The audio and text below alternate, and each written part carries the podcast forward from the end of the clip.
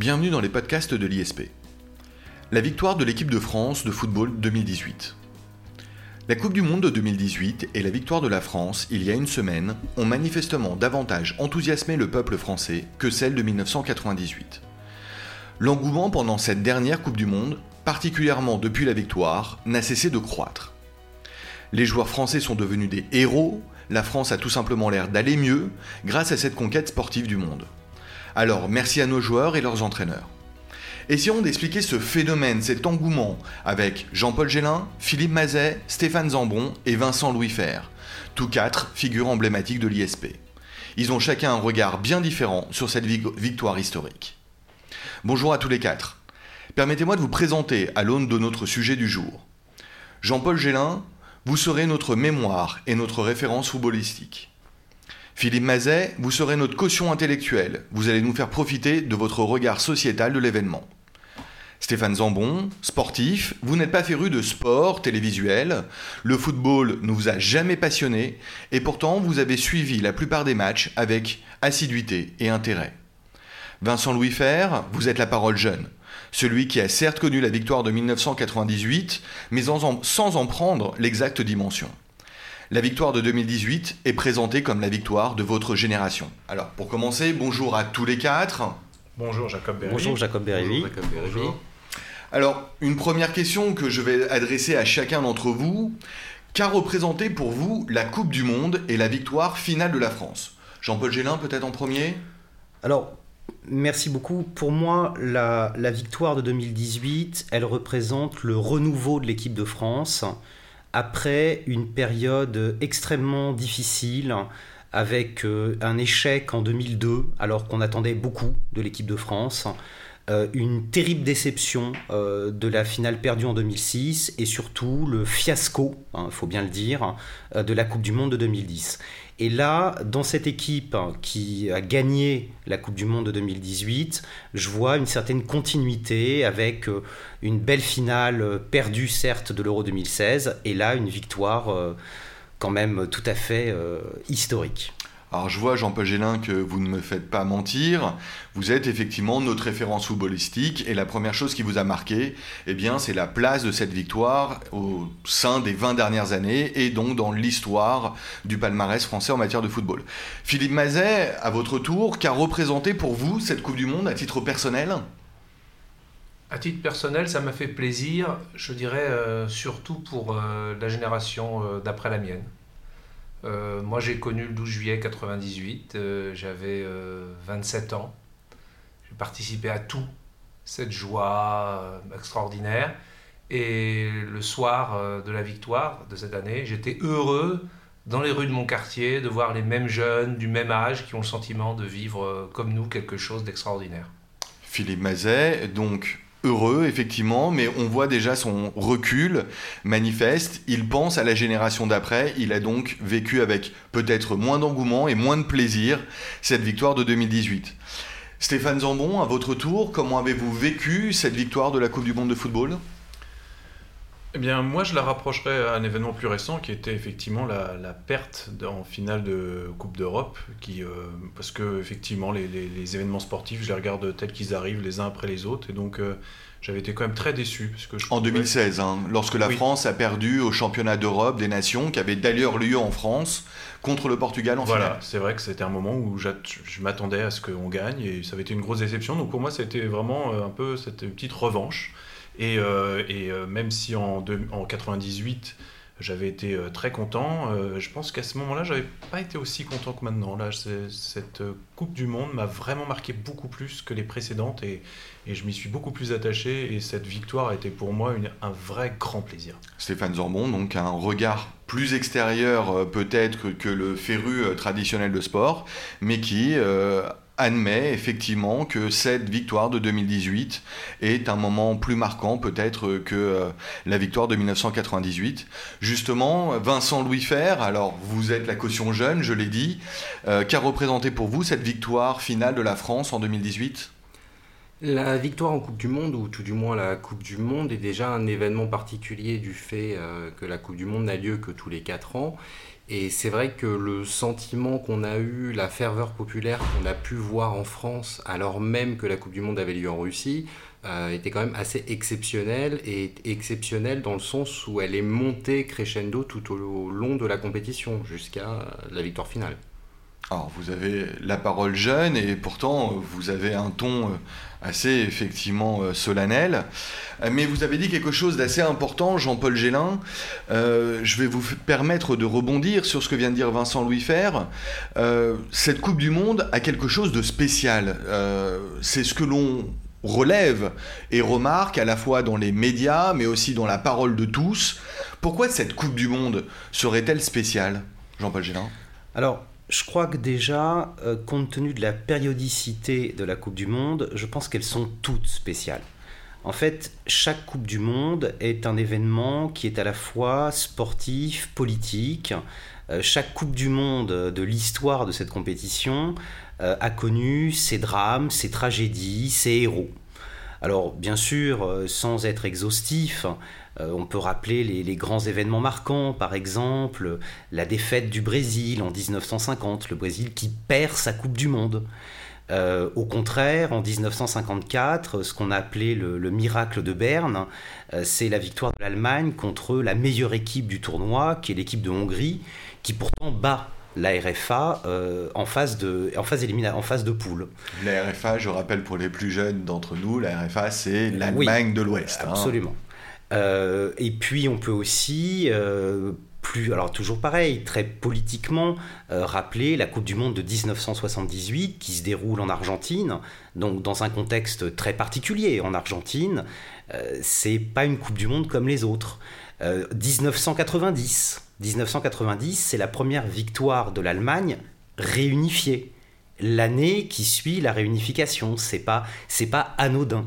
Alors, il y a tous ces éléments politiques, il y a aussi euh, sportivement les, tragédies et les héros. Alors là aussi, on ne peut pas être exhaustif, mais on peut rappeler bien sûr le, record de Pelé. Pelé qui gagne euh, trois Coupes du Monde, qui marque à l'occasion de plusieurs finales, euh, qui est, avec quelques autres joueurs, le seul à avoir marqué trois buts en finale de Coupe du Monde. Euh, en 1974, Franz Beckenbauer, qui est l'emblématique capitaine de la RFA, qui finit euh, la finale avec le bras en écharpe parce qu'il s'est blessé l'épaule. Il termine le match et il gagne contre le, grand joueur de l'époque, Johan Cruyff qui pourtant sera désigné meilleur joueur du tournoi. Donc il y a dans, toutes les Coupes du Monde quelque chose de spécial. Alors est-ce que la Coupe du Monde de, de 2018 est spéciale? Elle l'est peut-être pour nous, peut-être un peu moins que 98. Euh, en 1998, lorsque nous gagnons notre première Coupe du Monde, chez nous, chez nous, nous rentrons dans le cercle très fermé des pays vainqueurs de la Coupe du Monde. Il ne faut pas oublier que c'est un cercle très fermé. Euh, à ce jour, seuls 8 États ont gagné la Coupe du Monde. Depuis 1928 euh, depuis, depuis, 1930 et la victoire ah, de, de l'Uruguay. Donc il y a l'Uruguay, il y a l'Italie, il y a le Brésil, l'Argentine, euh, l'Allemagne, la France, l'Espagne et j'ai oublié personne, je crois, on est à 8. Et les, non, les Pays-Bas n'ont pas gagné la Coupe du Monde. Donc on, on est dans le cercle très fermé euh, des vainqueurs. Donc pour ça, 98 est peut-être plus spécial que 2018. Malgré tout, 2018 c'est la deuxième étoile. Voilà, 2018 est peut-être euh, spécial pour deux raisons. D'abord, nous la gagnons alors qu'elle n'est pas organisée en France. Alors ça c'est important parce qu'il ne faut pas oublier que le pays organisateur traditionnellement, même s'il ne gagne pas toujours, on est bien d'accord, a toujours été avantagé. Et il y a eu une ère de la Coupe du Monde où le pays organisateur était toujours vainqueur. 66 l'Angleterre, 74 la RFA, 78 l'Argentine. Donc en 98 nous gagnons notre Coupe du Monde, c'est pas la première que nous avons organisée, mais on la gagne quand même chez nous. Là 2018, on la gagne à l'extérieur. Donc ça a déjà quelque chose de spécial. Ensuite, si 98 nous a donné notre première étoile et nous a fait rentrer dans un cercle très fermé, 2018 nous donne une deuxième étoile et nous fait rentrer dans un cercle encore plus fermé. C'est-à-dire que nous, nous quittons euh, les, les, vainqueurs euh, un peu solitaires que sont l'Espagne ou l'Angleterre. Et nous rentrons dans un cercle plus fermé avec l'Argentine, l'Uruguay, mais les victoires de l'Uruguay, elles datent de 1930, de 1950, c'est une autre époque. Et puis, bah, devant nous, il reste encore l'Italie, l'Allemagne et évidemment le Brésil. Vous voulez dire donc que cette Coupe du Monde de 2018 témoigne notamment de la puissance footballistique française? Alors, évidemment, il y a euh, cet aspect et qui en fait est très lié à 98.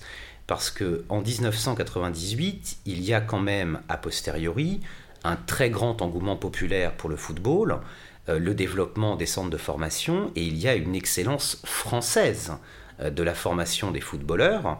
Et la génération qui a gagné 2018, les Griezmann, les Pogba, c'était des jeunes qui, en 1998, étaient euh, devant leur télévision, devant, leur, devant l'équipe de France gagnante, et qui ont envie, qui ont eu envie eux aussi de gagner. Donc 98 a été un formidable moteur pour le football français. Et là, 20 ans après, ben, on, en, récolte les fruits. D'accord, très bien. On voit que d'un point de vue strictement footballistique, du point de vue du palmarès, au regard de l'histoire de cette Coupe du Monde depuis 1930, donc la victoire de la France de football en 2018 a une place à la fois particulière, mais aussi pas une place si extraordinaire que ça. Pourtant, ça a été ressenti comme quelque chose de spécial. Euh, Stéphane Zambon, euh, permettez-moi de vous donner la parole. Et est-ce que vous pouvez nous dire pourquoi, selon vous, on a, on a connu un tel engouement? Euh, aussi général depuis une semaine Pourquoi un tel événement sportif, qui n'a donc pas eu lieu en France, mais en Russie, ce qui est somme toute assez loin de nous, pourquoi est-ce que en France même, eh bien, cet événement a été aussi retentissant? Bah, je pense que comme tous les événements sportifs, enfin les grands événements sportifs, je dis tous comme s'il y en avait énormément, mais c'est vrai que je rapprocherais ça immédiatement des Jeux Olympiques. Euh, pour moi, la Coupe du Monde de football se trouve dans la même catégorie euh, que les, JO, c'est-à-dire ces, événements qui sont tellement internationaux, tellement mondiaux que tout le monde se sent concerné. Je pense que euh, sportif, pas sportif, hommes, femmes, enfants, quelles que soient les origines, quelle que soit la, strate sociale dans laquelle on se situe, on a envie de, s'identifier, on a envie à un moment de l'année de se dire, bah, on est dans une nation, on en est fier, et, je pense que c'est tout naturel, sans, faire, sans vouloir faire de la philosophie, parce que je sais que mon cher Philippe Mazet sera beaucoup plus compétent que moi en la matière, je dirais que l'homme est un animal social, il aime le côté communautaire, il aime pouvoir ressembler à son prochain, à celui qui est à côté de lui, et se retrouver euh, à, se, à se regrouper autour d'événements tels que les événements sportifs, rien de plus naturel. Je dirais que le sport, c'est quelque chose de tout ce qui est de plus naturel pour l'homme. Effectivement, on s'en détache tous parce que dans la vie au quotidien, euh, c'est plus très facile pour tout le monde de mettre ça dans sa liste de priorités. Mais quand là, d'un seul coup, ça revient, et ben, ça nous rappelle notre enfance, parce que tous, en tant qu'enfants, on a couru, on a gambadé, on a fait du sport.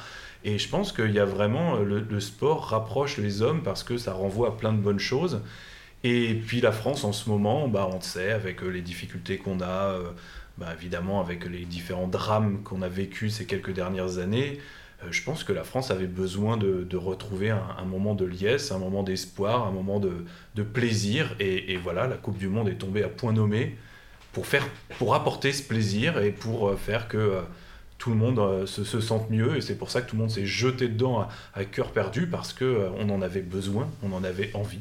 Tout simplement. je m'associe pleinement à cette idée, c'est effectivement ce que l'on constate, mais du coup, ça nous permet peut-être de, euh, s'interroger, Philippe Mazet, sur un point.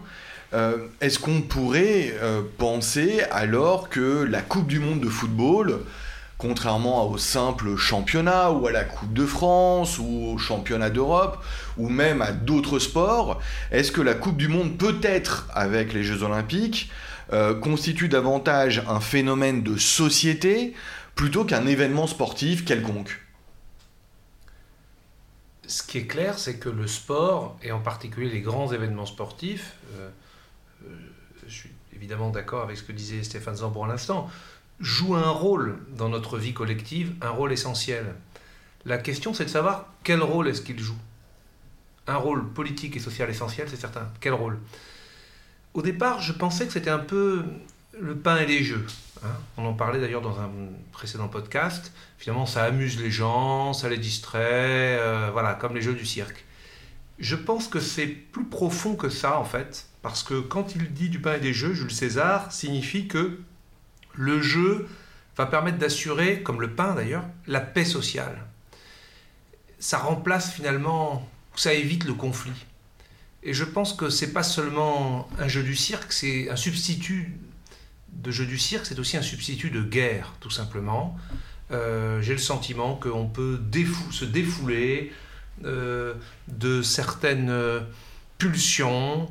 On chante la Marseillaise, on brandit le drapeau, on hurle, on déteste pendant 90 minutes les gens d'un autre pays qui sont nos adversaires, peut-être même nos ennemis, quand on voit les, les sentiments qui sont déchaînés. Et puis voilà, finalement ça purge peut-être une forme de violence qui longtemps, euh, entre les villes, entre les régions et malheureusement entre les nations, s'est exprimée d'une autre façon. Donc c'est majeur. Alors certes, mais c'est peut-être quand même tout de même bon enfant. Euh, vous nous présentez ça comme un substitut de la guerre, et c'est vrai qu'on a cette image peut-être avec les Jeux olympiques déjà, euh, la Coupe du Monde parce que cela oppose des nations et des pays, on aurait peut-être cette idée de substituer la guerre. Mais il faut quand même pas oublier le bonheur que l'on peut avoir à se réunir, aussi à se rencontrer, des supporters de tous les pays qui euh, boivent une mousse ensemble. Euh, certes, pourquoi pas cette idée donc que c'est un événement société parce qu'un exutoire de la violence peut être aussi un moment de fête. Jean-Paul Gélin, vous voulez ajouter quelque chose sur ce point? Ah tout à fait, parce que je, je m'associe pleinement à, ce que vient de dire Philippe Mazel. La, Coupe du Monde, c'est aussi une histoire de rivalité. C'est une histoire de rivalité entre les favoris. Euh, d'abord entre l'Europe et l'Amérique du Sud. Et là, 2018 euh, euh, marque une étape supplémentaire, c'est-à-dire une Coupe du Monde qui reste européenne, et qui n'a pas été en Amérique du Sud depuis 2002. Donc on n'a pas eu de vainqueur en Amérique du Sud depuis 2002. Donc ça, marque une étape. Ensuite, euh, nous avons assisté à une Coupe du Monde dans laquelle nombre de favoris n'ont pas atteint les demi-finales. Ce qui nous a fait des demi-finales totalement inédites. Alors, quels sont les favoris qui sont passés à la trappe et qui qui pour certains ne sont même pas venus à la Coupe du Monde? C'est l'Italie, c'est les Pays-Bas, c'est l'Allemagne, c'est le Brésil, c'est l'Argentine. Et ces rivalités-là, elles ont existé dans toutes les Coupes du Monde.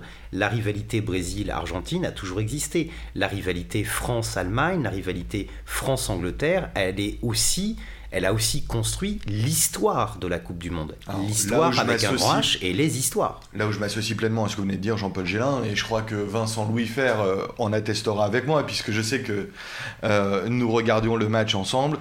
Il est vrai que, alors que la France n'était pas concernée, on a pu se réjouir effectivement de la défaite de certains de nos amis ou ennemis disons européens, rivaux, rivaux, rivaux, soit. Et c'est vrai que pour ma part, j'avoue que la défaite de l'Allemagne euh, m'a fortement plu. Vous n'oubliez pas ce que disait euh, Michel Platini euh, du football. Il disait le football, c'est un sport qui se joue à 11 contre 11 et à la fin, c'est l'Allemagne qui gagne. Et c'est pourtant tellement bon quand c'est pas le cas. Vincent Louis Fer, alors je le disais euh, lors de la présentation euh, de cette émission, vous étiez un tout jeune homme, presque un enfant, lors de la Coupe du Monde de 1998, il me semble. Et je crois que c'est un avis partagé par euh, nous tous aujourd'hui. Euh, elle n'avait pas enthousiasmé cette Coupe du Monde 98 comme elle a enthousiasmé la France en 2018, notamment du point de vue des jeunes.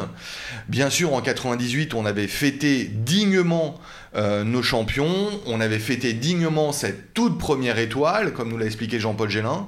Mais pourquoi celle-ci de 2018 a-t-elle eu un effet aussi médiatique, aussi retentissant pourquoi les jeunes euh, de 2018 sont peut-être encore plus contents que les jeunes de 1998 je pense que globalement la différence c'est le contexte. Euh, en 1998, je vais parler pour ma génération, je vais parler pour moi à titre particulier, euh, on avait à peine une dizaine d'années. on n'avait pas véritablement conscience de ce qu'était une Coupe du Monde et c'est vrai qu'en 1998, on avait quand même peu de joueurs qui étaient très médiatisés en France. On avait la plupart de nos joueurs qui jouaient à l'étranger. les championnats à l'étranger étaient quand même difficilement accessibles pour les jeunes. Donc on n'avait pas cet engouement, on n'avait pas cet amour pour les joueurs. Aujourd'hui, euh, notamment avec les réseaux sociaux, avec le fait que les joueurs savent utiliser les réseaux sociaux, les joueurs utilisent abondamment les réseaux sociaux, on a quand même un certain nombre de joueurs qui étaient très connus déjà avant la Coupe du Monde. On a par exemple Pogba euh, qui a eu un record de transfert. On a ensuite Mbappé qui a également eu un record de transfert. On a euh, certains joueurs qui sont très convoité euh, par des championnats, par des équipes dans des championnats importants, notamment Griezmann qui en pleine Coupe du Monde a annoncé sa décision via un documentaire de rester à l'Atlético plutôt que de rallier l'équipe du Barça. Donc on a des joueurs qui sont davantage connus, on a des joueurs qu'on connaît depuis plus longtemps, et c'est vrai que pouvoir s'identifier à ces joueurs, pouvoir suivre ces joueurs quasiment toute l'année parce que... Euh, Dans leur intimité. Dans leur intimité. Je, prenais... Euh, je prenais l'exemple euh, de, des réseaux sociaux pour Facebook, Twitter, mais c'est surtout Instagram qui m'a beaucoup marqué. Cette idée de story Instagram que j'ai découvert seulement à l'occasion des quelques jours qui ont précédé la Coupe du Monde. Et c'est ça que vous êtes en train de nous dire, Vincent Louis Fer, c'est que finalement on les connaît dans leur intimité on les aime, on les déteste avant la Coupe du Monde, et du coup les voir gagner au cours de la Coupe du Monde, c'est quelque chose qui est, pour les jeunes, euh, eh bien, totalement différent de ce qu'on connaissait en 1998.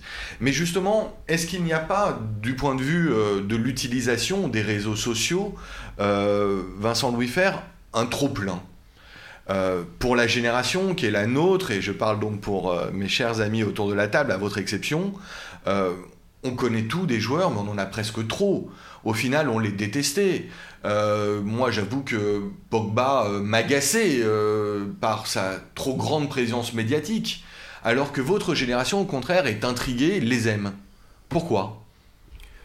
Concrètement, parce qu'on a grandi avec, il y a des générations qui ont dû appréhender les réseaux sociaux, qui ont dû se mettre aux réseaux sociaux. Or, nous, enfin, je parle pour ma génération, les réseaux sociaux font partie de notre quotidien. Euh, on n'a pas de difficulté particulière à sortir notre portable et euh, ouvrir Instagram, euh, Twitter ou Facebook pendant 2 minutes 30 dans la journée, alors que pour, je pense que pour les générations qui nous précèdent, c'est pas un réflexe. Alors du coup, ça fait de ces footballeurs des gens que vous connaissez, auxquels vous pouvez vous identifier. Ça fait aussi presque de ces footballeurs des intimes. Mais est-ce que ça fait de ces footballeurs des héros? Philippe Mazet, dans la lignée de la question précédente euh, que j'ai posée donc à Vincent Louis et de sa réponse, est-ce qu'on peut dire que nos footballeurs sont des héros modernes? On a entendu après la victoire, alors c'est presque présenté euh, comme une blague, c'est évidemment euh, des plaisanteries, mais des Deschamps présidents, des Mbappé Premier ministre, le président Macron a rebondi sur cette plaisanterie, le Premier ministre a lui-même rebondi, euh, proposant euh, euh, une passation de pouvoir au profit du jeune Mbappé. il y a un amour national, un amour même institutionnel. Est-ce que c'est pas étonnant? Sur le terme de, héros, je crois que si on prend héros dans une, signification assez large, assez contemporaine, ça peut faire partie des héros modernes, hein, je n'ai pas de, de, difficulté avec ça. Euh, là où je suis plus interpellé, c'est sur euh, Mbappé président ou, Premier ministre. Parce que ça, ça, nous montre à quel point il y a quand même, bien sûr, une crise de l'autorité, mais même, je dirais, une régression de l'esprit démocratique. Finalement, qu'est-ce qu'on reproche à nos politiques? On leur reproche deux choses. Ou de ne pas être des stars, de ne pas nous faire rêver, de ne pas être comme ces joueurs qui ont décroché une deuxième étoile. Ou alors donc de pas être d'être comme nous finalement, d'être ordinaire. Bof. On a voulu un président normal, le, le quotidien. Ou alors on leur reproche d'être trop distant, trop éloigné et pas du tout comme nous. Ce sont deux formes de régression, sachant que justement la construction, l'esprit démocratique, c'est de considérer que ce sont des gens comme nous qui vont traiter nos problèmes communs et qui, pour cette raison, ont une autorité qui fait qu'il faut leur reconnaître une dignité, des responsabilités, le droit de nous commander. Il y a une tension dans la démocratie. Ça demande une maturité. Nous sommes tous égaux, mais certains d'entre nous vont régler les problèmes communs et auront donc une position un peu euh, supérieure pour ce faire. Et ça, on ne l'assume pas. Alors on est dans des, c'est une forme de crise infantile. Tantôt, on voudrait des gens euh, totalement du coin de la rue. Tantôt, on voudrait des gens absolument extraordinaires qui nous font vivre des choses fantastiques et inatteignables. On oscille entre les deux. Ce sont deux extrêmes, deux formes d'une régression et d'une crise, à mon avis, de l'autorité démocratique qui m'interpelle. Il faut peut-être comprendre que lorsque l'on crie euh, sous forme de plaisanterie Deschamps président ou Mbappé Premier ministre, c'est parce que l'on a aussi envie que nos hommes politiques soient des gagnants, nous mènent euh, eh au firmament, à la victoire. On peut espérer que eh bien, Deschamps, qui a su être un meneur d'hommes, devrait avoir euh, son pendant à la présidence qui mène le peuple. Il y a une idée fondamentale de héros derrière euh, euh, ces jeunes qui ont porté les couleurs de la France au plus haut. L'idée que vous développiez tout à l'heure de dire que eh bien, le sport a remplacé la guerre, Philippe Mazet, eh bien, il faut aussi accepter que, bah, à la place des héros de la guerre, c'est souhaitable, on est euh, des héros de la société, des héros du sport. Jean-Paul Gélin, sur ce point? Bah, il me semble quand même que c'est important de souligner que très récemment, le footballeur Georges Weah a été élu président du Liberia, ce qui est quand même pas du tout anodin et qui montre qu'il est possible, quand on est un héros du sport, de devenir euh, un homme politique euh, de premier plan. Et puis, euh, plus pour l'anecdote, je me souviens qu'en 2004, lorsque la Grèce gagne le championnat d'Europe des Nations, les, footballeurs avaient été accueillis et, et, avaient pu circuler dans un bus sur lequel il était écrit La Grèce antique avait 12 dieux, la Grèce moderne a 11. Alors justement, Jean-Paul Gélin, euh, vous parliez euh, eh des honneurs qui ont été adressés à l'équipe de Grèce en son temps. On a offert à nos nouveaux bleus, champions du monde 2018, les honneurs de la France. Un défilé sur les Champs-Élysées, deux jours après le 14 juillet. Pour ma part, ça m'a extrêmement marqué. Euh, les portraits des joueurs qui défilent sur l'Arc de Triomphe. Un salut de la patrouille de France qui est donc revenu pour porter les bonnes couleurs euh, lors euh, du salut de l'équipe de France de football. Et ce qui m'a encore le plus peut-être étonné, mais je ne dis pas étonné dans un sens péjoratif, j'ai même été plutôt agréablement surpris, j'ai été en joie de voir ces images. Une réception au Palais de l'Élysée où aucune des règles traditionnelles du protocole euh, n'a été suivi. On a vu un président venir chercher les joueurs euh, en bas des marches euh, de l'Elysée et même s'avancer vers les joueurs au-delà des marches. On a vu des joueurs de l'équipe de France lancer, presque forcer le chant de la Marseillaise alors qu'on a bien constaté que ça n'était pas prévu. Ils ont même été plus loin, ils ont fait chanter le président de la République euh, sur euh, bien des chansons détournées à la gloire des joueurs. C'était très bon enfant, euh, autour de, très nombreux jeunes. Après, encore une fois, bon, ce défilé sur les Champs-Élysées, dont on reparlera un peu parce qu'il a peut-être été critiqué. Mais alors, tout ça pour dire, vous parliez effectivement des honneurs de la France. Enfin des honneurs que l'on peut adresser aux joueurs, les honneurs de la France. Euh, Jean-Paul Gélin. Est-ce que c'est bien? Est-ce que l'on a trop fait? Est-ce que l'on aurait pu en faire plus? On aurait dû en faire plus? Qu'en pensez-vous? Je crois que là, il y a deux choses différentes qui, à mon avis, ne doivent pas être confondues. Euh, d'abord, il y a euh, ce qui est quand même relativement classique, en tout cas sur le principe, le fait que le chef de l'État reçoive euh, à l'Élysée des sportifs. C'est le cas pour euh, l'équipe de France de football, c'est le cas aussi pour euh, les, médaillés aux Jeux olympiques ou aux Jeux paralympiques. Donc ça, c'est quelque chose qui est assez traditionnel. Sur le principe en tout cas. Après, sur le déroulement des festivités, c'est vrai qu'on a eu un des images qui sont très décontractées, euh, vous l'avez bien dit, euh, pas très protocolaires, mais ça, c'est plus le contexte.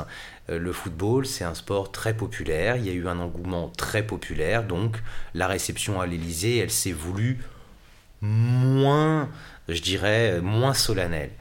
La deuxième chose, au-delà de c'est euh, le défilé sur les Champs-Élysées. Ça, c'est un autre problème, parce que c'est un problème de sécurité publique, qui est autrement plus sérieux, euh, dans la mesure où euh, nous sommes quand même dans une période d'extrême tension suite aux, actes terroristes dont la France a été victime ce que j'entends par là, c'est que quoi qu'il arrive, que le défilé ait été ou non organisé, de toute façon, les Français se seraient réunis sur les Champs-Élysées.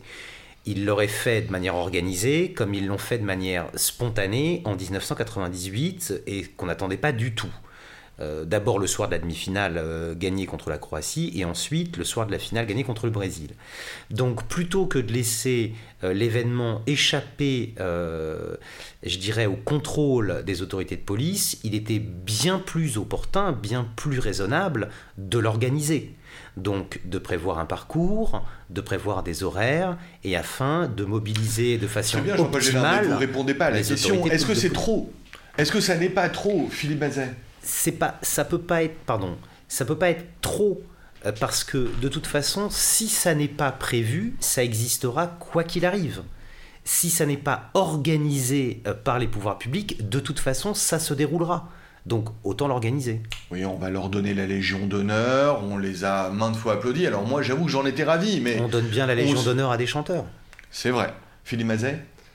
Oui, alors tout à l'heure, euh, Stéphane Zambon gentiment disait je vais laisser la philosophie à Philippe Mazet, ben ça y est, on y est, euh, fallait pas me pousser trop loin. Euh, je pense que la question que vous posez, Jacob Erebi, est-ce que on en fait trop? C'est la même que celle qu'on, sur laquelle on discutait précédemment. Qu'est-ce qui a changé par rapport à 98 En fait, nous sommes dans le monde moderne.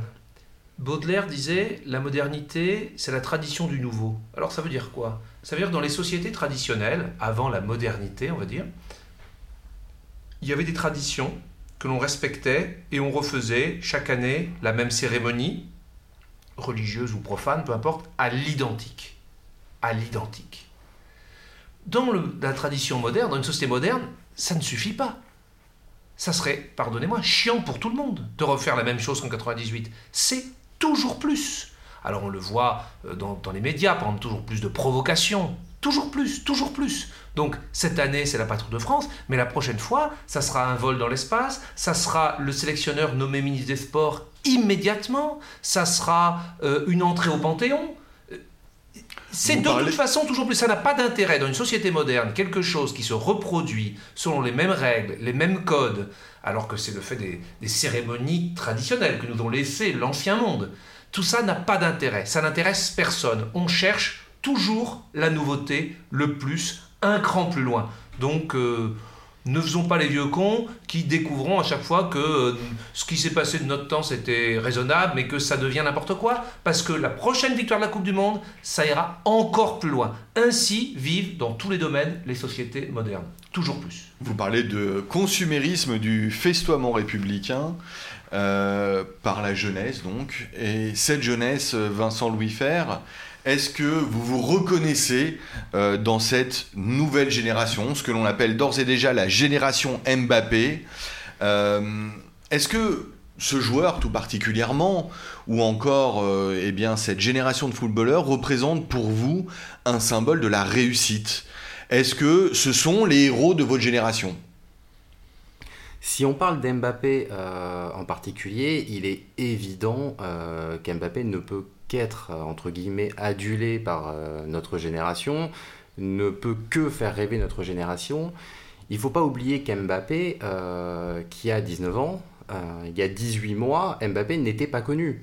Mbappé, c'est une réussite fulgurante. Mbappé, c'est un nombre de records incalculables, que ce soit en termes de jeu, que ce soit en termes de transfert. Euh, Mbappé, euh, dans euh, la société qu'on a aujourd'hui et dans le fait que tous les joueurs communiquent énormément, Mbappé c'est aussi un garçon, un garçon qui a la tête sur les épaules, un garçon qui est ambitieux et un garçon qui grille pas les étapes. Donc Mbappé c'est le rêve à la française. Après, il y a un risque aussi pour notre génération de trop s'identifier à Mbappé. Mbappé, c'est quand même un joueur Mbappé, c'est un joueur de foot. Mbappé, c'est donc quelqu'un qu'on voit à la télé, qu'on va très peu côtoyer et euh, que peu de jeunes risquent de d'imiter. De pouvoir imiter. Il y a un joueur comme ça par génération. Euh, moi le dernier que j'ai en tête euh, pourtant enfin de mon jeune âge c'est quand même Zidane. Donc il y a quand même une quinzaine d'années d'écart entre Zidane et Mbappé en termes de carrière. Ça représente quand même un risque de parler de génération Mbappé. Je pense que c'est surtout euh, Mbappé, c'est surtout un rêve en fait. Kylian Mbappé, gendre idéal. Hein. D'ailleurs, il a été nommé Golden Boy euh, de la Coupe du Monde, Golden Boy pour dire que c'était le meilleur espoir. Euh, c'est quand même une drôle de figure de l'imaginer effectivement en gendre idéal. On s'attendait pas effectivement à ce que ça soit euh, un footballeur, on se serait plus dit euh, un jeune ayant brillamment réussi des diplômes, etc. si on ne peut pas parler donc à proprement parler de génération Mbappé ou s'il y a un risque à parler de génération Mbappé, est-ce que on peut tout de même s'interroger sur l'idée que cette Coupe du Monde est alors un moment de réconciliation des générations euh, on a vu euh, côte à côte sur les Champs-Élysées euh, des gens de tous âges. Est-ce qu'on peut aussi parler de réconciliation des communautés? C'est peut-être très schématique et vous me pardonnerez l'image, mais on pouvait tout à fait voir se côtoyer, là encore, sur les Champs-Élysées, des jeunes de banlieue avec quelques hommes ou familles BCBG de beaux arrondissements parisiens. En 1998, euh, on parlait de l'équipe Black Bomber. Euh, c'était même devenu une image au travers euh, des joueurs les plus importants de l'équipe de 1998. Jean-Paul Gélin, j'ai entendu parler non pas d'équipe Black Bomber pour l'équipe de 2018, mais d'équipe bleu-blanc-rouge. Est-ce qu'on n'a pas quitté le monde de euh, la France des communautés pour parler effectivement d'une équipe de France qui a réuni cette France unie qui surgit, qui ravit? Est-ce que vous êtes dans cette idée? Bah, Peut-être qu'en 1998, euh, cette France de la diversité qui sait s'unir apparaît au grand jour. Peut-être que pour la première fois, en tout cas pour certaines personnes, il y a une prise de conscience et c'est pour ça aussi qu'on avait euh, utilisé ce slogan euh, que vous avez rappelé, Black Blamber, pour bien montrer l'unité dans la diversité. Peut-être que ça, c'est quelque chose qui est davantage rentré dans les mœurs. Et que du coup, cette équipe de 2018, c'est peut-être plus une équipe bleu-blanc-rouge. Et finalement, peu importe l'origine des joueurs, enfin, je rappelle quand même euh, à nos voisins étrangers que tous les joueurs de l'équipe de France sont français, mais bon, c'est quand même bien de le rappeler. Oui, on a vu quelques critiques sur les réseaux sociaux ces derniers jours, ou même dans la parole d'hommes politiques italiens. Vous dites, critique, moi j'appelle ça crachat, mais bon, peu importe. Euh, il me semble quand même que c'est peut-être davantage rentré dans les mœurs et que ben, en 20 ans, cette idée que l'équipe de France peut représenter la diversité, c'est peut-être devenu tout à fait normal. Philippe Mazet, vous êtes d'accord avec cela? Bah, J'aimerais bien être d'accord, mais je suis pas sûr en fait. Euh, évidemment, que la France ne soit pas une juxtaposition de communauté, mais soit un projet qui transcende les différences, ça, c'est l'identité idéale de la nation et de la République française. Et j'aimerais bien qu'on soit plus dans le blanc, black blanc beurre, mais qu'on soit revenu au bleu blanc rouge. Simplement, il y a deux choses qui me font quand même hésiter, fortement. La première, c'est que c'est tout le contraire de ce qu'on voit dans la société. Oui, il y a eu l'esprit du 11 janvier 2015, oui, il y a eu tout ça, mais on voit un pays où le communautarisme s'affirme de plus en plus et est un véritable défi quotidien à ce modèle d'unité nationale, indépendamment ou aveugle aux différences, malheureusement. Donc c'est un beau symbole, mais qui contredit à peu près tout ce qu'on voit dans la réalité quotidienne. Et deuxièmement, c'est ce qui m'attriste le plus. Je crois qu'on n'ose plus parler de Black Blamber aujourd'hui parce qu'en 98, il y a eu un espoir un espoir qu'après cette réussite collective, plus rien ne serait jamais comme avant. Comprenez la mesure de cette diversité. Et puis quelques années après, bon, ça a beaucoup profité à Chirac, on s'en rappelle, cette Coupe de 98, il y a eu le 21 avril. Et là aussi, place de la République, le président de la République disait plus rien ne sera jamais comme avant, face à l'extrême droite, etc. c'est des années où on a espéré, on a cru qu'il y aurait des grands moments d'unité nationale, où on allait reconstruire autre chose au-delà des fractures, ces questions de banlieue, etc. etc. Et, aujourd'hui, rien n'a été fait. Donc redire Black Blamber, ressusciter tous ces espoirs, alors que finalement ça ne s'est pas amélioré, je crois que ça serait indécent. Personne ne veut s'y risquer. Donc si on ne dit plus Black Blamber, c'est parce que euh, c'est un slogan qui a suscité beaucoup d'espoir et qui a beaucoup déçu. Vincent Louis Fer n'est pas d'accord avec vous, Philippe Mazet. Non, c'est pas que je suis pas d'accord. Simplement, euh, j'aimerais. Je pense qu'il y a une parallèle. Alors, dans quelle mesure, j'en sais rien. Mais je pense qu'il y a une parallèle à faire entre euh, le public et l'équipe de France et la communauté et la société française de manière générale. Depuis des années, on nous explique qu'il y a des clivages au sein de la société, qu'il y a des dissensions au sein de la société. Et dans un même temps, on avait quand même une équipe de France qui s'était mis à dos euh, la plupart du public. Depuis l'affaire de Naïsna, euh, on avait quand même un désamour euh, des Français pour l'équipe Pardonnez-moi, Vincent Lefebvre, je rappelle, l'affaire de Naïsna, c'est tout simplement la célèbre affaire du bus en 2010 en Afrique du Sud, où nos footballeurs euh, passent pour des gamins, passent pour des grévistes, ne font pas honneur au drapeau français, sont mis à l'index, et effectivement, vous avez raison, il y a une vraie différence. Pardon, Vincent Lefer, continuez. Donc depuis cette affaire, euh, il y avait quand même donc un désamour euh, du public et des Français de manière générale pour cette équipe de France. On les traitait de millionnaires, on disait que ils avaient aucun respect pour la France et pour les institutions de manière générale. Et là, le fait de voir que cette équipe de France euh, a des valeurs complètement différentes, que cette équipe de France est capable de gagner, que cette équipe de France est capable de réunir les Français, je pense que ça donne de l'espoir, de manière générale, pour une réunion euh, des différentes communautés et un véritable sentiment d'identité nationale. Après, savoir combien de temps ça va durer ou euh, si ça peut durer, c'est encore une autre question. Simplement... Vincent, Louis je m'associe complètement à cette idée. Et pardonnez-moi, Philippe Mazet, euh, je ne vais pas du tout avoir euh, l'accent pessimiste qu'est le vôtre.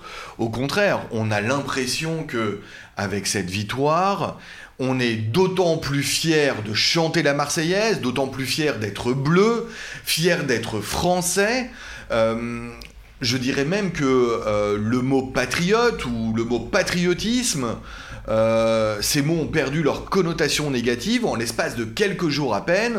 Euh, on est fier d'être patriote et ce patriotisme n'est plus l'apanage de l'image populiste, de l'image extrémiste. Alors, Philippe Mazet, c'est très difficile de vous entendre dire c'est un espoir qui va forcément être déçu. Vous n'avez pas ce sentiment, vous patriote, justement, cette fierté? Ce regain d'espoir Je pense que la France traverse une bonne période hein, pour des mauvaises raisons, c'est-à-dire qu'en gros, tous les grands modèles occidentaux autour de nous tombent les uns après les autres. Les États-Unis après leur élection, le, Royaume-Uni avec son avenir euh, pour le moins aventureux, l'Espagne qui se désagrège, l'Italie qui sombre. Donc c'est vrai que la France, avec son jeune président, etc. Cette victoire, euh, va en poupe. Hein. France is back, comme le disait le, président de la République. Je crois qu'il y a quelque chose de cet ordre-là. En France, il y a toujours eu un sentiment national très fort, très politique. C'est notre histoire, c'est la Révolution, c'est le 14 juillet. C'est voilà. Donc tout ça est très vivant et ça se porte bien aujourd'hui, effectivement. Mais ce que je disais simplement, c'est que dans Black Blamber, c'est pas la question tellement du vivre ensemble ou de la cohésion nationale qui me gêne. C'est pas les blancs. Dans Black Blamber, on n'entend pas blanc parce qu'ils sont toujours, ils sont là aussi dans bleu, blanc, rouge, les blancs, et puis ils sont toujours là, de toute façon, ils ont toujours leur place. C'est la question, je reprends l'expression, hein, des blacks et des beurs. C'est, pas, c'est la question de l'intégration dans la société, la réussite dans la société, l'égalité des chances, la place dans la société, quand on est certes français, mais qu'on s'appelle Mohamed ou Djibril. Et la société française, de ce point de vue, à des zones de graves problèmes.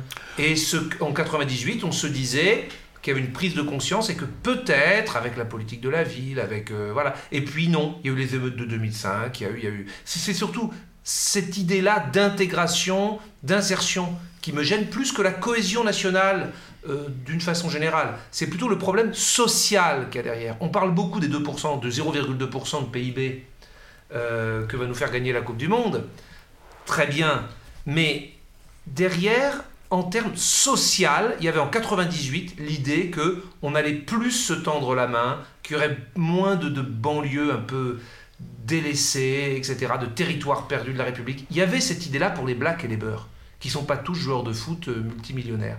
Et je crois qu'aujourd'hui, on voit que rien ne s'est passé en 20 ans et qu'on n'a plus tellement envie de, de, lancer ce genre de slogan. L'optimisme général, Philippe Mazet, euh, ne doit pas effectivement euh, être l'arbre qui cache la forêt des maux de la société française, on est d'accord. Mais on peut tout de même être optimiste, on peut tout de même euh, s'accorder sur l'idée que on peut être fier de nos joueurs, on peut tout d'un coup se sentir davantage patriote, davantage fier d'être bleu, d'être bleu, blanc, rouge. Euh, Stéphane Zambon, avez-vous même ressenti cette fierté nationale? Et permettez-moi de prolonger ma question. Euh, selon vous, est-ce que ce sentiment peut durer? Philippe Mazet pense que euh, c'est un espoir vain. Est-ce que vous-même, vous avez cette idée que ce sentiment va s'éteindre? Pour illustrer tout de même cette idée optimiste, ce ravissement général, j'aimerais citer euh, un sondage Odexa pour France Info commandé au lendemain de la victoire. 16 millions de personnes sont descendues dans les rues le soir de la victoire. Ça fait un Français sur quatre. Cela concernait un jeune sur deux. 60% des Français, au lendemain de la victoire, se sont dit plus optimistes que, au cours des cinq dernières années, seulement 40% des Français étaient optimistes de manière générale quelques semaines plus tôt. Et peut-être, ce qui est le plus intéressant en termes statistiques, 82% des Français sont convaincus que cette victoire aura des impacts positifs, notamment sur le sentiment de fierté des Français, sur l'idée de fierté citoyenne, 74% pensent peut-être à tort, là, que cela va même améliorer l'image de la France dans le monde. Est-ce que vous vous reconnaissez dans ces statistiques? Est-ce que votre entourage, euh, Stéphane Zambon, se reconnaît dans cette fierté nationale et cet optimisme général? Pour ma part, oui, moi, en l'occurrence, je, considérais que c'était un événement euh, majeur, enfin, qui allait forcément avoir des impacts. Alors, est-ce qu'ils seront aussi fort et aussi durable, ça c'est discutable. C'est vrai, euh, dans ma famille par exemple, euh, on n'est pas des, grands fans de football, on a regardé ça, ça nous a vraiment, euh, bah, ça nous a tenu en haleine pendant toute la durée de, cette coupe. Et maintenant que cette coupe est terminée, bon bah, je veux dire que ça va certainement, hop, gentiment repasser au second plan, voire même encore un peu plus loin. Mais néanmoins, pendant l'espace d'un instant, il y a eu des, je dirais, des bonnes ondes, des, des, bonnes idées qui sont passées. Moi, j'ai regardé ça avec mes enfants. J'étais content de pouvoir leur montrer ce que c'était que euh, des rencontres sportives à haut niveau, euh, au niveau mondial, ce qui fait que je pense qu'il y avait quand même plein de bons messages à passer, à expliquer euh, ce que c'était que les règles du sport, ce que c'était que l'intérêt du sport, ce qu'il ce qu'il fallait y chercher, ce qu'il fallait y trouver. Moi, j'étais très content de partager ça avec mes enfants. Je pense que c'est effectivement très très important parce que je suis pas, certainement pas le seul en France à l'avoir fait. Et du coup, même si l'impact va peut-être s'étioler, ça c'est c'est évident. Je pense que c'est un peu un, éternel recommencement et à chaque fois, on espère recommencer un peu plus haut. En 98, il y a eu des attentes, il y a eu des espoirs. Elles n'ont pas été peut-être toutes remplies, voire même pas beaucoup, mais je suis prêt à parier que néanmoins on a fait un pas vers l'avant et pas un pas vers l'arrière.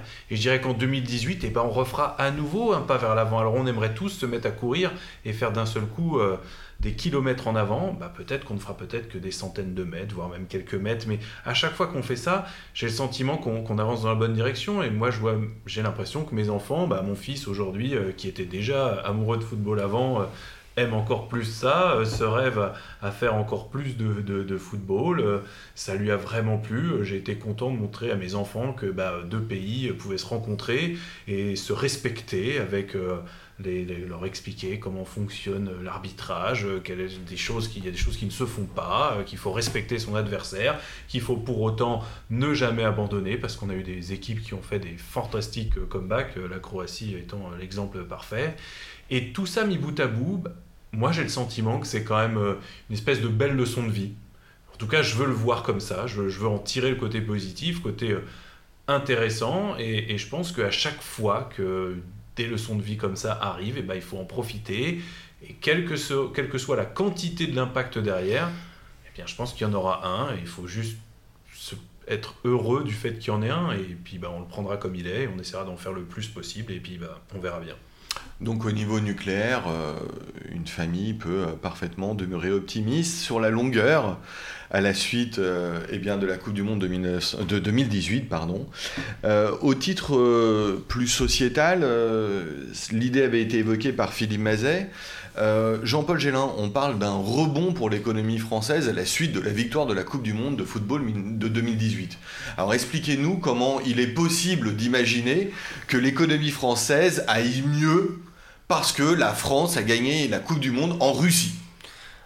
Alors, dans le détail, probablement pas, parce que, euh, comme vous le savez, je ne suis pas économiste, mais on sait très bien que euh, le fait de gagner une grande compétition euh, au niveau international, ça a un impact sur l'économie.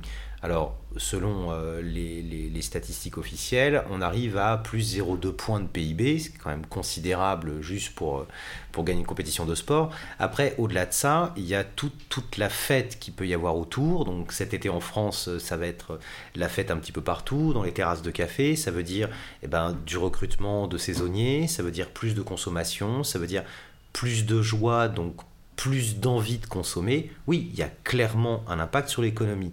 Après, au-delà de cet impact à court terme, il peut aussi y avoir un impact à plus long terme, mais qui concerne, lui, l'économie du football. Le fait d'avoir gagné la Coupe du Monde, ça donne de la valeur à nos joueurs, ça donne de la valeur à notre championnat.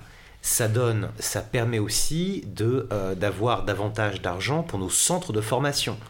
Or, les centres de formation français sont réputés pour leur excellence et euh, il n'est pas anodin de rappeler que parmi les joueurs qui ont disputé la Coupe du Monde, et là je ne parle pas de l'équipe de France, nombre de joueurs qui jouaient pour des équipes étrangères ont été formés en France.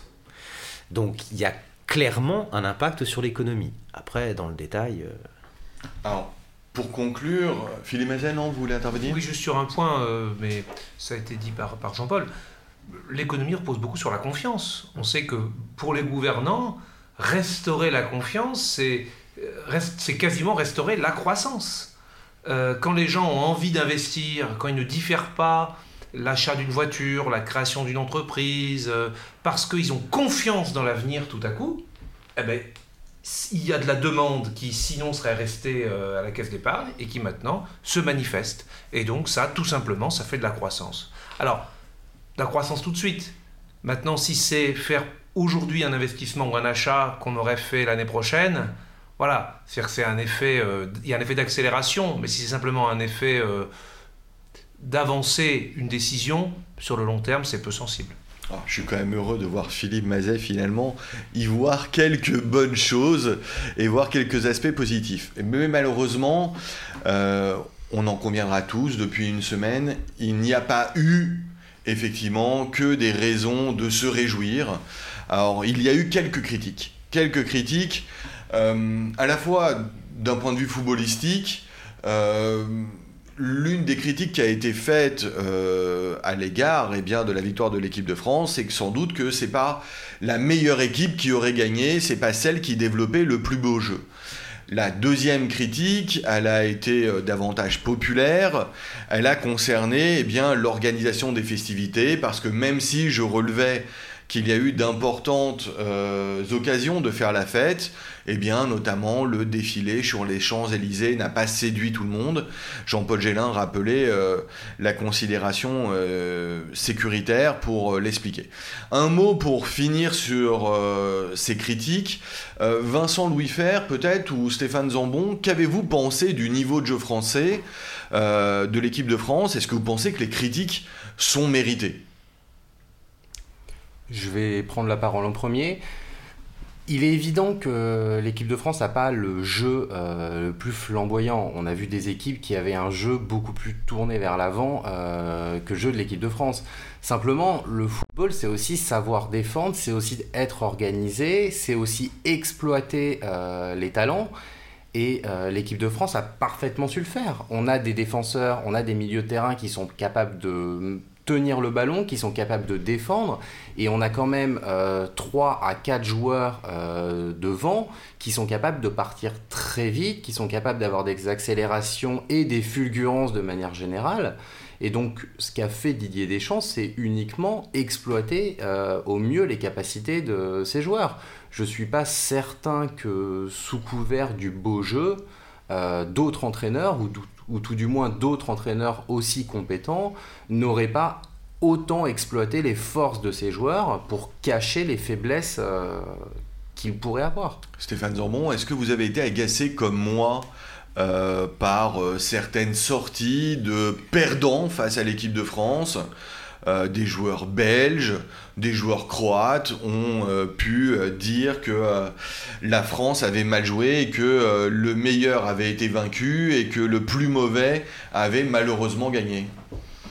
Moi, ce que je trouve fantastique, c'est que c'est vraiment un éternel débat. C'est toujours, de toute façon, on regarde de façon très subjective en disant oui, ils sont moins bons, c'est nous les meilleurs. Moi, je m'arrêterai à un petit détail très objectif, c'est les statistiques. Hein. Les statistiques de la France euh, ne sont pas les statistiques d'une mauvaise équipe. Alors on pourra me dire effectivement qu'elles pourraient être encore meilleures. Il me semble qu'elles sont déjà très confortables, ces statistiques, et donc par un simple, biais, enfin, simple calcul mathématique, euh, on se rend compte que euh, ce qu'ils ont fait était très respectable. Et donc après, de la dire, oui, c'est moins, moins bien, on a fait mieux, ils auraient dû bah, j'ai envie de te dire que c'est quand même le résultat qui compte. Hein. Les Français ont gagné.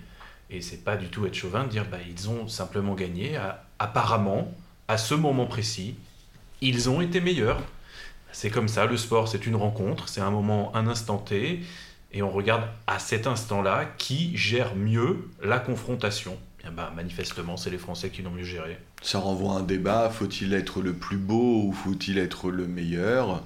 Est-ce que seule la victoire importe ou est-ce que le beau jeu importe? Bon, pour ma part, si, euh, si je peux me permettre de répondre finalement à, ma question, euh, je pense que la critique euh, de l'équipe de France par des perdants est une critique de perdants. c'est aussi simple que de considérer que on n'est jamais forcément heureux euh, de perdre contre autrui. Et puis il y a certains qui sont doués de fair play, et il y en a certains qui manquent. J'ai été particulièrement agacé, euh, d'autant plus que je parle sous le contrôle de Jean-Paul Génin, mais je ne crois pas qu'en 1998 euh, l'équipe de France championne du monde était aussi connue pour un jeu si extraordinaire. Je ne suis pas totalement sûr que peut-être à l'exception de quelques équipes euh, au cours des dernières grandes compétitions internationales comme l'Espagne, euh, tous les grands vainqueurs aient été euh, absolument extraordinaires. C'est tout à fait exact. Et puis, permettez-moi quand même de souligner que autant la phase de poule n'a pas été à l'avantage de l'équipe de France, autant quand on est rentré dans l'étape des éliminatoires, le jeu de l'équipe de France s'est quand même euh, euh, considérablement amélioré avec beaucoup de spectacles, beaucoup de buts. Je me demande d'ailleurs si on n'est pas loin d'un record de buts euh, pour une phase finale de Coupe du Monde. On gagne quand même 4-3 contre l'Argentine, 2-0 contre l'Uruguay, 1-0 contre la Belgique, 4-2 contre la Croatie, 4 buts d'une équipe dans une finale. Ça s'était pas vu depuis 50 ans. Donc la France n'a pas fait un beau jeu, la France n'a pas bien joué. Je ne vois pas très bien euh, ce, qui, autorise qui que ce soit à dire une chose pareille. On est d'accord. Philippe Mazet, vous me pardonnerez, je me permets de ne pas vous interpeller sur la qualité du jeu euh, de l'équipe de France, mais du coup, permettez-moi de vous interroger sur l'autre aspect, l'autre critique. Euh, l'organisation des festivités a déçu. on a été déçu de voir que le bus de l'équipe de France, celui qui menait les joueurs, était descendu si vite euh, le long des Champs-Élysées alors que des gens avaient attendu 4 heures. On a été déçus aussi qu'ils ne, ne viennent pas euh, saluer euh, eh bien, le public à l'hôtel Crillon, place de la Concorde. Est-ce que là aussi, vous pensez, Philippe Mazet, que c'est des justes critiques ou non? Je, je référais à ce qu'on s'est dit précédemment. Je pense que on veut faire toujours plus. Je pense que l'intention, elle était là, de faire super spectacle, super band foule, super cérémonie. Mais comme l'a rappelé Jean-Paul, euh, la France est quand même euh, encore sous la menace terroriste. Euh, donc on, fait, on voudrait faire toujours mieux, mais on fait aussi avec la situation. Et j'imagine, hein, j'imagine qu'il faut que les critiques sont injustifiées, parce que j'imagine qu'on a voulu faire le maximum, j'en suis certain, et au plus haut niveau de l'État y compris, et que euh, c'est parfois irresponsable compte tenu de la situation de la menace qui mm. pèse sur nous. Donc je crois pas que la critique est toujours facile. Moi j'aimerais bien voir les, critiques organiser ça. Je suis d'accord avec vous. Je me permettrai euh, de tous vous remercier pour conclure. Je vais tout simplement euh, eh bien, dire que euh, pour ma part, j'ai vécu cette Coupe du Monde avec euh, beaucoup, beaucoup de plaisir. Ça a été des grands moments de convivialité. J'en profite eh bien, pour remercier tous les élèves de l'ISP, ainsi que eh bien, notre grande directrice Julia Berman, parce qu'on a eu l'occasion à de très nombreuses reprises, hein, je crois qu'on a pu voir au sein de l'ISP aussi bénéficier bien, de boissons et autres repas euh, pour regarder les matchs de l'équipe de France avec les étudiants de l'ENM, du CRFPA, des grands moments de convivialité. Je me suis éclaté, moi, avec nos élèves à l'ISP. Je sais que beaucoup d'entre vous aussi ont pris du plaisir lors de ces moments-là. pour conclure, donc, merci messieurs, et surtout, bah, j'adressais mes remerciements, nos remerciements, permettez-moi de parler en votre nom, eh bien, nos joueurs, aux joueurs de l'équipe de France, au staff de l'équipe de France, et oui, j'espère que comme moi, vous êtes capable de dire que on est fier d'être bleu, fier d'être français. Merci à tous les quatre. Au revoir Jacob et Au revoir. Au revoir. Au revoir. Au revoir à tous.